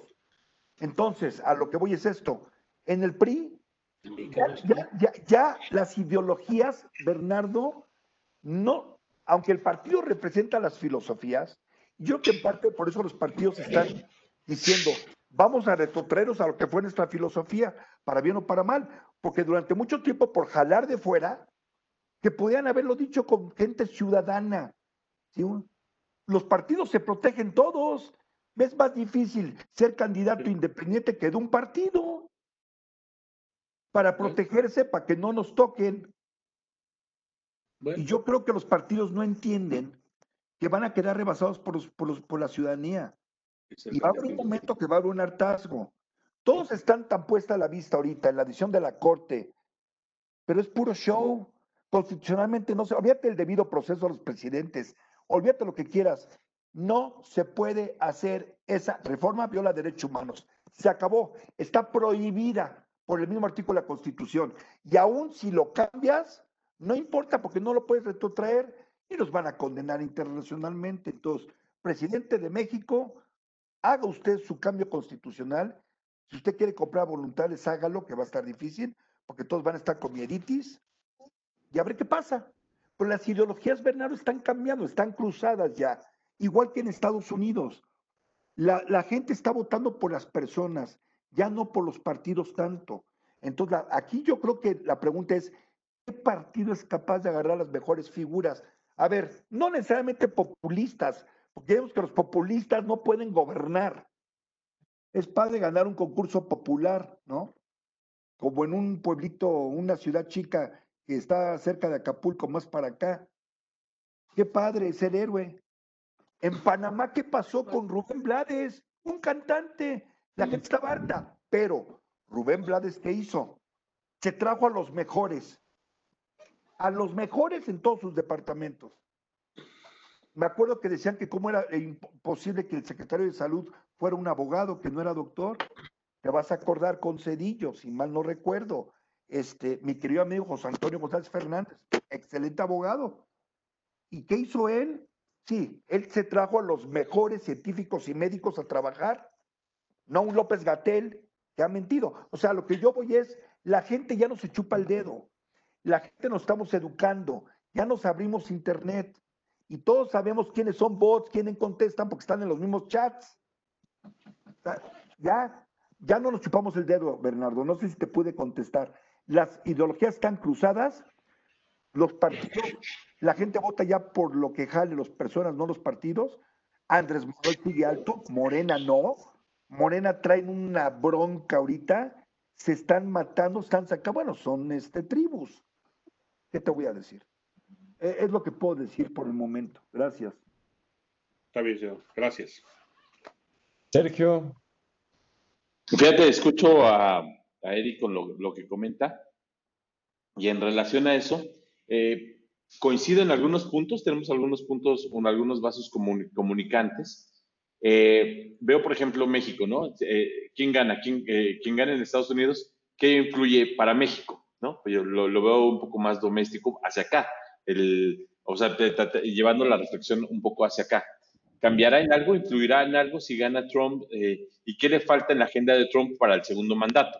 Siempre es muy importante en Estados Unidos pensar en el presidente que siempre mira hacia ocho años. ¿Qué hace en, el, en, el primer, eh, en la primera administración y qué le falta lograr a Estados Unidos? Tiene una agenda eh, geopolítica muy interesante, pero hacia México, ¿qué le faltaría? Bueno, pero eh, regreso aquí un poco a México. ¿Qué pasa si gana Trump o qué pasa si gana Biden? ¿Influirá esto en, en la política doméstica de México? Eh, hemos visto muy alineado al presidente López Obrador con la política norteamericana, con la política, bueno, más que norteamericana, la política de Trump. Eh, Estados Unidos dijo, si México no aprueba su reforma laboral, adiós Temec. Y Nancy Pelosi en una semana logró lo que aquí el Congreso y todos los partidos no lo hicieron. Y tuvimos una reforma laboral. Eh, Trump lo dijo, México construyó el muro y el, muro es un muro humano. 25 mil efectivos de la Guardia Nacional que pagan México todos los días para ello. Paga estaciones migratorias, paga. Entonces, pues sí vemos muy alineado ahí en este tema. Y aquí en este punto, mi estimado Eddie, Virgilio, Lore, eh, eh, Bernardo, todas, todos, es el, lo siguiente. Eh, ¿Qué ocurre con, con este punto? Que, por ejemplo, observo que el votante, al menos aquí en México, y aquí va una pregunta hacia Eddie, el votante en México, hay un votante duro, que pase lo que pase, siempre va a votar por un, por, en este caso López Obrador. Inclusive si tú le pones un video a uno de estos votantes, donde está matando a una persona, va a decir, qué bueno que lo mató, y es más, todavía le falta que le mate, que mate cinco más, ¿no? Y eso no importa, yo siempre voy a votar por Morena y no me, no me vale lo que sea. Eso es un universo más o menos de 16 millones de personas, es un voto duro, ¿no? ¿Y qué pasa con los otros 15 millones que votaron en el 2018? Esos votantes son votantes eh, muy volátiles, son votantes que eh, votan no por ideología, votan por intereses. Entonces, los 31 millones que votaron por, por López Obrador, y aquí me voy a algunos de los votos que recibió Trump, es esos votos, en el caso de México, no votaron por López Obrador, votaron en contra del PRI, votaron, y más que en contra del PRI, en, contra de Peña, o en, contra de Peña, ¿no? De, ese, de lo que significó esta administración en concreto, ¿no? Dijeron, ya no quiero el PRI, ya, adiós, el nuevo PRI, todos los nuevos gobernadores resultaron lo mismo, ¿no? O resultaron peor. Ve dónde están hoy todos los, los gobernadores del PRI, ¿no? Bueno, pero tampoco quiero al PAN. Entonces, en concreto, ¿qué va a hacer ese votante que votó en no votó por López Obrador, votó en contra del PRI o en contra del PAN? Hoy, ¿dónde está? Y creo en particular, en concreto, que ese votante es al que hoy quiere seducir de nueva cuenta López Obrador. López Obrador no tiene nada que entregar buenos números para el 2021. No, eh, económico se fue al menos 14%. Eh, seguridad, 50 mil muertos. Pandemia, 70 mil muertos. Por donde le veamos, está mal. Entonces, ¿qué está, ¿por qué está renovando el discurso de la corrupción, los Oya, Odebrecht, todo, todo esto? Para recuperar ese votante que está ahí. Y entonces, aquí en concreto, mi estimado Eddie, en este comentario que hago es, ¿cómo observarías tú cuántos votantes duros tiene, por ejemplo, Trump? ¿Cuántos realmente son ese, esa masa dura, durísima, que dice, yo estoy aquí, ¿cuántos, eh, podría, cuántos perdió durante este periodo y cuántos podría recuperar? Con mucho gusto te contesto, pero tengo que, responderte. Estoy cerca de tus números en lo de México, de los 30, 31 millones, pero no creo que fue así.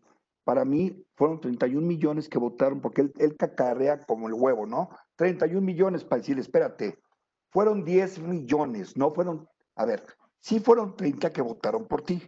Ahora, claro, por él, por él. Por él, por Andrés Manuel.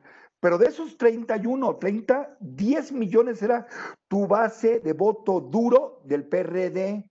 Es más, te lo trajiste, papacito, igual que todos fueron importados. ¿Estás de acuerdo? Como dijiste, 16, mi cálculo y, y, cruzando cifras con varios politólogos, etcétera, también, que fueron mis minors, political science, encuestas y todo, te das cuenta en el cruce, netos fueron 10.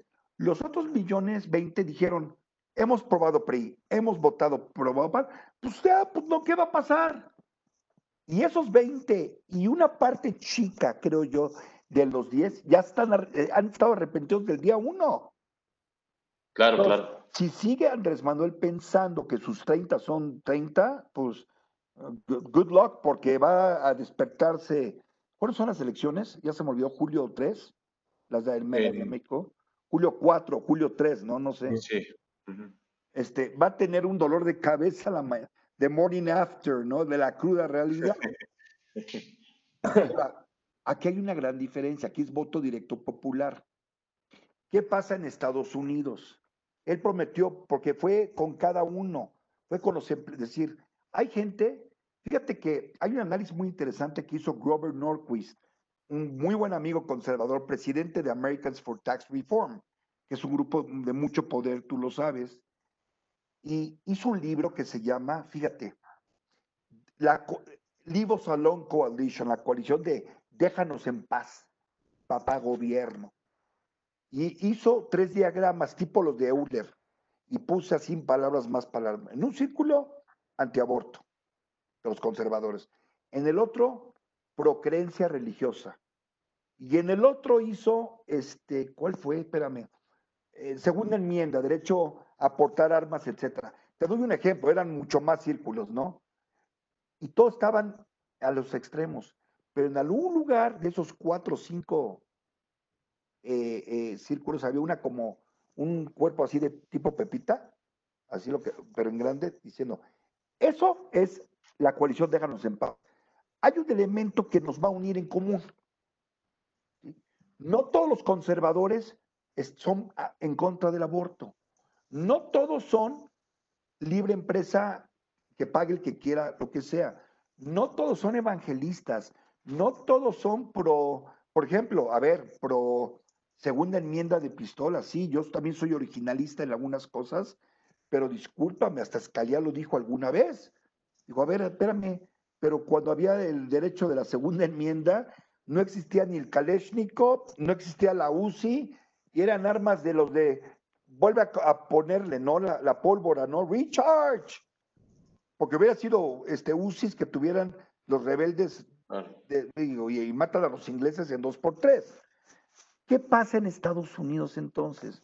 Muchos se sienten amenazados de los dos bandos, uno diciendo enough en las escuelas, no puede seguir pasando esto, y que digan, es que las armas matan gente, la gente no. Este, pon un policía en la escuela, pues sí, pero ¿sabes qué? Tienes al exdirector de compañías de seguridad privada. Por favor, cuando vienen por ti, aunque tengas seguridad, yo soy presidente del comité aquí en mi condominio de vigilancia y te digo algo, yo no tengo armas. ¿Por qué? Porque cuando vienen por ti, no se van a parar con una pistolita en lo que tú le sacas y van a matar a alguien. Si vienen, vienen directo por alguien y lo sacan. Dios no quiera. Es la neta, la verdad. Entonces, es disuasión, a lo mejor, o prevención. Este ejemplo te lo doy. ¿Qué pasa en Estados Unidos? Reitero, ese voto duro, muchos pensaban que es, es diferente porque no es voto directo popular. Es cómo se maneja y le das la vuelta. ¿Qué hizo Trump? Nada tonto. Fue con cinco gentes en la elección del 18. Vamos a ver una repetición. Ahorita tiene aparato gubernamental y todo pero sus errores, su yo soy el que manda y soy el presidente, y la gente que ha salido de ahí son los peores. ¿De dónde crees que salió la información de los impuestos? A ver. Sí, sí, claro. Mm, a ver, salió del IRS y de otros lugares, hombre, por Dios. O sea, sabiendo que son las fuentes anónimas, no lo pueden obligar. La, la primera enmienda en Estados Unidos fue muy determinada por el caso de New York Times versus Sullivan, tú lo sabes y otros. Entonces, no hay para dónde. Entonces, estás hablando de, de él, eh, Trump le dice el, el, hoyo negro, el subterráneo, que siempre hay. También México tiene su subterráneo. Es lo que tiene que entender el presidente, no todo es aquí arriba. Hay un subterráneo, o llaman aquí las fuerzas ocultas, perversas, ya sabes, ¿no? Eh, en Estados Unidos las mujeres dicen, este cuadro es un peligro para mí, la mujer profesionista, conservadora, y dice, a ver, sí, puedo prohibir lo del aborto, pero ¿a qué costo? ¿Sí? Voy a bajar mis impuestos, ¿a qué costo? El COVID se está muriendo en tu lo dijo ayer Biden muy, ahí sí fue inteligente. En la mesa, ustedes están perdiendo a alguien, o lo mataron en la calle por, por brutalidad policíaca, y si no fue por eso, por el COVID. Y el Señor dice, que se puede tomar ahí, que se tome un poquito de, cloro, ¿no? Ay, fue sarcasmo. Sí, güey, perdón, nada más que sarcasmo costó ya 200 vidas. Eres el presidente de la nación más poderosa. Entonces di que es sarcasmo que vas a apretar el botoncito nuclear. A ver si en ese sarcasmo, de tu dedo arriba a que aprietes el botón, a ver cuántos cohetes vienen del otro lado, papá. Entonces, ¿sí me explico lo que estoy diciendo? Es diferente en los estados. Los cinco estados que van a ser Tuviste los cinco estados que van a ser definitorios por si gana y no. Florida, Pensilvania, Ohio, Indiana, aunque no lo creas, Illinois y a lo mejor Carolina del Sur. Te doy seis. Si el presidente Trump pierde, y Texas a lo mejor, pero no lo pongo como necesario, si el presidente Trump pierde o Texas, o Pensilvania, o Florida, it's all game over, my friend. Se acabó por el voto electoral, no tanto por lo que la gente. A ver, el voto popular directo ganó, ganó este Hillary por 3 billones, 3 y medio. Entonces se dice 2.9, 3 y medio. ¿Estamos de acuerdo, Sergio, en eso? Sí, sí, pero, pero ganó en el voto total de esos tres estados o cuatro, Indiana, Pensilvania, Ohio, este, tres o cuatro estados, fueron por 35 mil o 100 mil votos divididos, que 10 mil en uno, 20 en otro, 30 que hizo Trump, perfectamente hicieron su cirugía. Bueno, Hillary Clinton no tuvo la delicadeza ni de ir a Pensilvania, cuando ya vio que era tarde fue a pedir perdón. No vayas a decirle a un estado minero de que, que es carbón, que vas a quitarlos sin decirles, ah, sí, se me olvidaba, by the way, ¿no? voy a dedicarles, ¿cómo se llama? Voy a dedicarles este eh, tecnología. No, di, vamos a cambiar lo que han hecho poco a poco, un face out, para que las próximas generaciones vivan en el aire limpio y ta, ta, ta, ta, ta, ta. Pero tú les dices, es que el protocolo de Kioto y lo demás, y dices, oye, estás atentando contra la vida mía, la de mis abuelos, los que fueron mis abuelos, que nos dedicamos a la minería, al carbón. Entonces, hay que, hay que observar cuidadosamente esos cuatro estados y todo lo que pasa en esos cuatro estados. Es cuanto, esa es mi opinión. Muy buenísimo, gracias. Eddie, para concluir, ¿cómo crees que vaya a reflejarse el resultado del voto hispano en Estados Unidos aquí en México?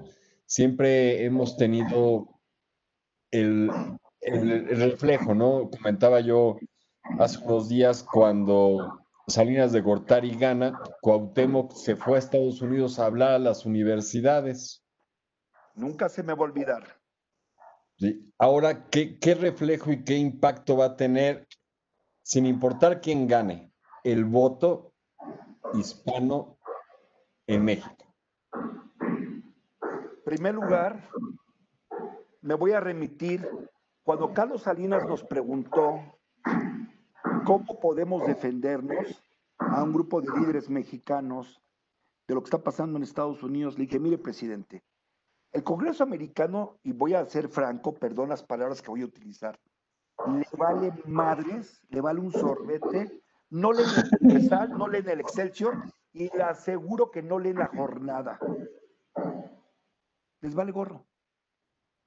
Y en México les vale gorro el Universal, a menos que les, importa más un, un, rebote del Washington Post, ¿o no? O del, o del Barron Business Guide, o de Le Monde. Bueno, a algunos no les importa porque no hablan ni otro idioma, no conocen de mundo, ¿no? Sí se visten elegantes, pero no conocen de mundo. Pero, pero ¿cómo se va a reflejar? Cuando al presidente lo convencimos nosotros, ya venía con Salinas y concluyó Cedillo y ahí le doy, le doy la verdad, mis respetos a los dos, cada quien cuando fue lo suyo, en el que fuimos promotores y ahí también reconozco a Alejandro Carrillo Castro y reconozco a José Ángel Pescador Osuna, que fueron, y Rodolfo Flores Caballero, fíjate, fueron los, fuimos un grupo de mexicanos allá, los que, y Gustavo Petricholi, los que decidimos, y Fernando Oaxaca y los líderes, hacer, aquí dice la doble nacionalidad, la verdad que no es doble nacionalidad, la no pérdida de la nacionalidad mexicana, porque lo que vimos al presidente Salinas es la única manera es que puedan ser americanos que puedan votar y defenderse. Estamos hablando hace cuánto, 30 años. Aproximadamente. De lo que ha pasado en 30 años. Aquí están los resultados, papá. Más que la población negra, los hispanos. Y lo que sigue. Entonces, pareciera presidente, no todos los que se fueron, ya, no todos, comulgan con tus pensamientos, Andrés Manuel, y con el México de Echeverría o de López Portillo o de otros que siguieron, ¿sí? Porque por eso se fueron, porque no había trabajo y los maltrataron y dijeron que eran unos trasfugas, traidores a la patria. Te digo, si se el Jaraquiri, nada más falta que se aventar del castillo de Chapultepec, pero pues digo, ya les di una idea, ¿no? Ahí está la torre del Hotel de México. En paz canse de Madurito Suárez. Entonces, pueden hacerlo. Queda mejor el 40 pisos, así se, se mueren. Eh, envuélvete la bandera mexicana. Voy, voy, Ernesto, espérame. Entonces, este, aquí a lo que yo voy es, es esto. El, el, voto hispano está para quedarse. Y te voy a hacer una reflexión. Cuando, cuando nombraron y yo me molesté, pero entiendo al presidente Obama, tuvimos una oportunidad, pero así una oportunidad de oro, para tener al primer mexicano en la Suprema Corte, a mi querido amigo Carlos Moreno, ex integrante de la Suprema Corte de California. Yo le manejé los votos de los republicanos, o sea, lo estaban apoyando, porque es conservador, pero es mexicano. Dijimos, los mexicanos, olvídate, los cubanos van a estar contigo, guatemalteco. Le dimos el ejemplo que pasó del juez, te decía, de, de Manuel Real, ¿no? Que decía, yo soy portugués, que hispano, ni que la fregada. Pero él decidió por la juez, eh, por esta, la ministra, porque también era mujer, lo entiendo. Pero la realidad es que va a haber, yo creo, y lo dijo Biden, y hemos hablado con Biden muchos, el primer mexicano en la Suprema Corte, de allá.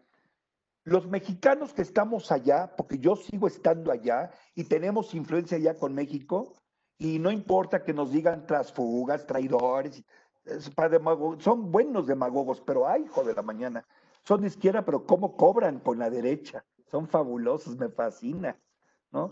Para eso son re buenos, que visten solos o usan, no sé, ropa más cara que hasta yo, y la pagan, yo no, creo sí. Yo creo que lo que va a suceder, ¿eh?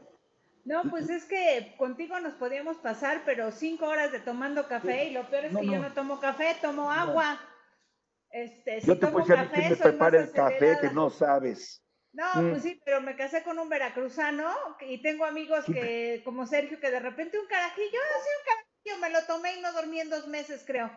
Bueno. Pues es lo que te puedo decir, los, los latinos, pero los mexicanos, estamos para quedarnos allá y tenemos influencia con ambos partidos. Y qué bueno, lo celebro. O sea, ya no nos pueden tomar como el grupito que se fue allá y, y mamarachas al, al, al, al Chócalo, ¿ok?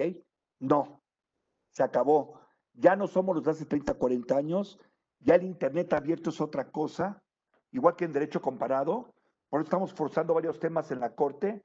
Me lo decía una vez Aldívar, forcen los temas. Y le dijo Miguel Carbonel, no se lo digas a Eddie porque se lo va a creer y va a estar contigo en casos en la Corte. Le dije, no tengo ningún problema, padrino. De generación, ahí va, y ahí está. Y se lo dije la otra vez, usted nos dijo, la generación, forcen los temas, tráiganlos. Es nuestra obligación y yo soy muy, muy obediente, señor presidente de la Corte. Es, con lo que los puedo dejar. Creo que Ernesto tenía una pregunta. Ernesto, por favor, antes de que nos vayamos, hay un poquito, no sé, 10 minutos. No, no, no sé cómo anden. Nada más tengo una pequeña pregunta que tiene que ver con este, la desconfianza de Trump para las elecciones y el voto electrónico o el voto por correo, que entiendo que obviamente por los hispanos tienen más desconfianza por la historia que se ha dado en México, este, y precisamente, ¿qué, ¿qué opinas en cuanto a que pudiera darse ese rechazo de Trump en cuanto a los resultados si no le favorecen? ¿Es cuánto? Te voy a contestar primero lo último y luego me voy al análisis. Lo, se lo dijo Biden hace un mes. No tengo problema. Cuando yo gane, porque voy a ganar, bueno, pues si gano primero Dios, vas a salirte cuando acabe y se certifique, y lo dijo ayer. La parte que no dijo, que ya había dicho es, y va a estar un sargento de armas muy feliz de ir por ti y unos marshals y tropas, tu chief of staff va a ir por ti, te va a sacar de ahí, entonces, es a lo que voy. Él está creando, sabe que no las tiene muchas las de ganar. A ver, es improbable que gane, pero no es imposible. Voy a repetir eso. El que piense que también Trump está acabado, yo no subestimaría a nadie, a nadie, y menos a Donald Trump.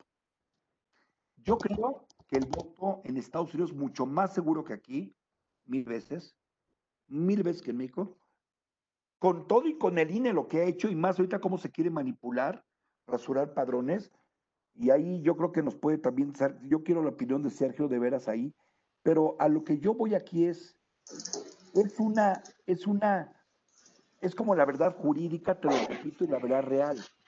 Quizás sea la verdad jurídica de Biden, digo, de, de Trump, ¿no? Pero no es la verdad real. Y te doy un ejemplo que pasó, estaba leyendo una juez de distrito, ojo, en uno de los lugares de South Carolina, que no pueden decir que es demócrata, y le dijo, a ver, quiero que me especifiquen una instancia al Departamento de Justicia, una, una, ¿eh? No digo muchas, una. Nada más con una me conformo. Dame una, una instancia, una vez, una ocasión que tiene que hay fraude. No, no lo hay. Las Fuerzas Armadas lo han estado haciendo y no ha habido problemas. ¿Por qué funciona para las Fuerzas Armadas y no para acá? Está haciendo una cortina de humo donde él dice que va a impugnar en la corte. Por eso le pregunté, dijo Biden, claro, por eso quieres a tu ministra. Porque tú piensas que en automático te van a dar la razón. Yo, Eddie Barón Levy, no estoy tan seguro, ¿eh? Ya quedó demostrado que la Corte Americana, cuando menos piensas, es más, él pensó que iba a analizarlo y hacer todo para darle, eh, por ejemplo, eh, la razón con una de las de los casos que hubo, y fueron dos, dos ministros que votaron en contra de la iniciativa, esto de gay y todo esto, también de DACA, o sea, te das cuenta que a veces los conservadores hacen lo que dice la ley, no lo que quiero que te el telefonazo. Si una vez que están nombrados ya son reyes ellos, ya no puedes quitarlos. Y, doy el último ejemplo. Un, un, un, un ex integrante de la Corte Suprema de New Hampshire, de donde fue John Sununu, el ex jefe de gabinete de Bush, cuando pusieron a David Souter en la Suprema Corte de Estados Unidos. Sergio, te vas a acordar. Y David Souter fue uno de los líderes de la minoría liberal. Nunca se sabe.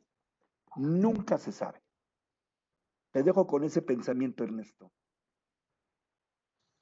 Sergio. ¿Alguna otra pregunta? Sergio, por favor, también tú comenta. Ya, es que lo, voy a dejar en silencio. Eh, no, pues, pues, es que eh, dejas tantos temas ahí.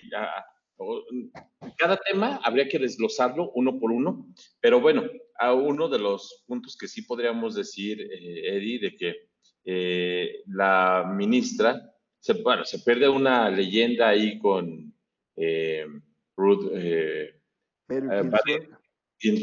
se pierde y no es que le vayan a dar automáticamente el voto a Trump. De hecho, al Partido Republicano no le interesa que le den el voto a Trump. Le interesa que una posición conservadora esté en la corte, lo cual es distinto. Yo creo que yo creo que ahí esa es la agenda del Partido Republicano y por, por el cual están eh, buscando que se agilizar ahorita el nombramiento.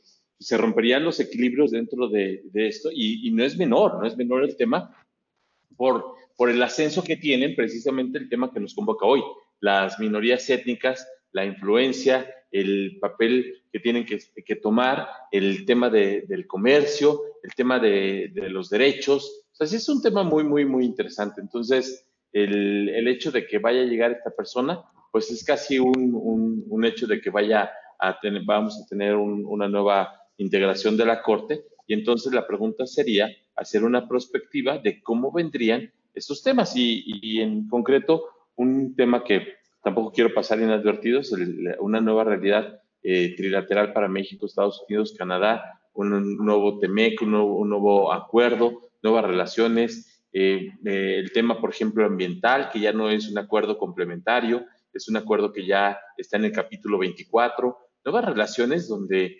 evidentemente en esto que platicabas hace rato que para esta política norteamericana, el protocolo de Kioto y todo este tema lo, mira como muy lejano y hoy todavía lo acaba de mandar todavía más hacia allá, ¿no? Pero bueno, ese sería mi comentario. Gracias, Sergio. Gracias, Eddie. Gracias a todos por acompañarnos. Creo que, Eddie, vamos a tener que retomar esto, pero una semana antes de las elecciones, en específico, a ver cómo, lo ven allá. Yo te digo, tú hablabas de que tienes amigos parte de mi familia, por parte de mi madre, es tejana y son republicanos. Otra parte de esa familia son demócratas y nos reuníamos hace algunos años y nadie decía por quién iba a votar o cómo estaban las elecciones. Y a Lorena conoce a la tía a la que me refiero y a mis primos republicanos de Texas. Los vemos y no comentamos nada, pero ves sus publicaciones de repente en Face y la verdad es que no sabes qué hacer. Política y religión, jóvenes, de verdad un gusto, un gusto compartir con ustedes. Son unos señorones de toda la vida.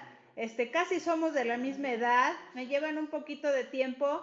Este, los quiero mucho, los respeto más. Eh, gracias a la audiencia, de verdad, hay muchos temas que disertar con estas personalidades que, que nos acompañan. Gracias Ernesto, gracias Bernardo, gracias Sergio, gracias Odette, gracias Eddie siempre por todo. Estamos al pendiente. Esto, insisto, política y religión da mucho, mucho de qué hablar. Gracias a los jóvenes que participaron. Tenemos mucho que aprender. Ser profesionistas y ser profesionales, dice Ernesto. Vayámonos a poner con todo, tenemos menos miedo y estas redes que sean proactivas para seguir aprendiendo. Un gusto, les agradecemos y estamos para pendientes para la próxima. A ti, Virgilio, ¿grabaron esta? ¿La grabaron? Te la pasamos, te paso la liga cuando se publique en este YouTube. También la publicamos el podcast en distintas este, fuentes. Te pasamos todas las direcciones y todas las ligas para que las tengas y también en Facebook. Sí, pero gracias ante todo por, por, tus conocimientos, por tu paciencia, por el experimento de, del, del otro día en la noche para podernos conectar. Sabes que hay mucho cariño, mi querido Virgilio, digo Lorena, Sergio, Bernardo, Ernesto, eh, Mónica, Martín, Odette, todos. Gracias por estar acá. Espero que Gracias, Lorena. me preguntó. Y, y, yo creo que si es una semana antes, yo no tengo problema. O si quieres después del análisis, porque ahí va a estar interesante también. Ah, no, no, si no, del análisis ni me digas porque yo no voy a poder dormir. No, tú y yo nos vamos a estar chutando teléfono a partir Como hace cuatro años. ¿Te acuerdas que te dije, no va? Congreso te lo dije, van a ganar. Estoy, estuvimos, si no me falla la memoria, creo que hasta las 2 de la mañana, que fue cuando Fox dejó de pasar. Oye, ¿te acuerdas hace cuatro años con viéndome yo? Me están avisando, yo ya así, ya están declinando. En fin. Sí, no va a estar divertida. Mucho, yo tengo que ver algunas cosas, este, y pues digo, mañana me toca ir a Back to Reality también, que es un litigio, que amo el litigio, que hay un caso que tenemos en Valle de Bravo, una injusticia. Entonces vamos a ver. Les agradezco a todos porque el tiempo es valiosísimo. Les agradezco haberme escuchado de veras. A mí me interesa platicar esto porque es importante. Y lo más importante es que entendamos en perspectiva cómo va a funcionar. la persona, el político que ahorita más aprovechado la perspectiva ha sido Marcelo Ebrard, te lo digo. Es definitivo. Sí. Y, la verdad, mi respeto a Marcelo. y también he dicho que el presidente de la República, Andrés Manuel, no todo ha sido lo que hay, te lo digo. No podemos estar de que todo ha sido nefasto ni mal. Ha nombrado algunas gentes, no digo no todas, pero algunas muy buenas en sus puestos. Una es el procurador agrario, digo, Luis Hernández Palacios, nuestro amigo, pero aparte de que sabe, no es un ningún improvisado, ¿no? Este, mucha gente, te digo, a mí la gente me decía que si Max, mi particular, decía, sabe, ha arreglado muchos, muchos problemas de dinamita, ¿no? Y así, mucha gente. Pero, en fin, ya no les quito más el tiempo, ya, ya, ya, ya acabamos.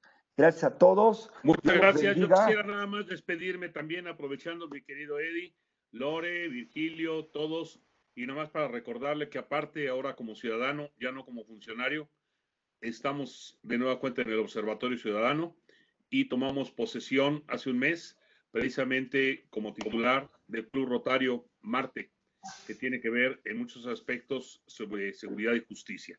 Entonces, pues vamos a invitarte para seguridad y justicia. Vamos a hacer un vamos a hablar. Gracias. Felicidades. Que estén muy bien, ¿eh? Gracias. Gracias a todos. Buenas noches. Nos vemos. Luego. Gracias. Gracias, amiguito. Felicidades, Eddie. Gracias. Gracias. A participant has left the meeting.